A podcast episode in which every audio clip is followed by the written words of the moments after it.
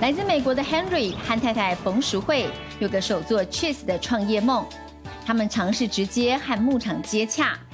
Henry 坚持深入的品质与牧场的饲养环境有绝对的相关，不只要吃的营养，还得像国外一样有充足的运动环境。亲眼所见之后，他相信台湾的生乳品质绝对不比国外差。嗯，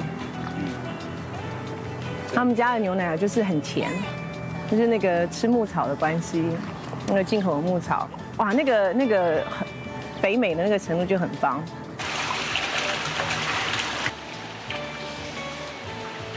生乳到手后，得在最短的时间内以低温杀菌来保住营养，然后急速冷冻降温。接下来还要历经乳酸菌发酵，加进凝乳酶，让液体变成豆花状的半固体，然后去除乳清、沥干、成型等多个步骤。说起来很简单，但这些程序全部完成，就得花掉一天的时间。You want them to be about the same size as close as possible at this point.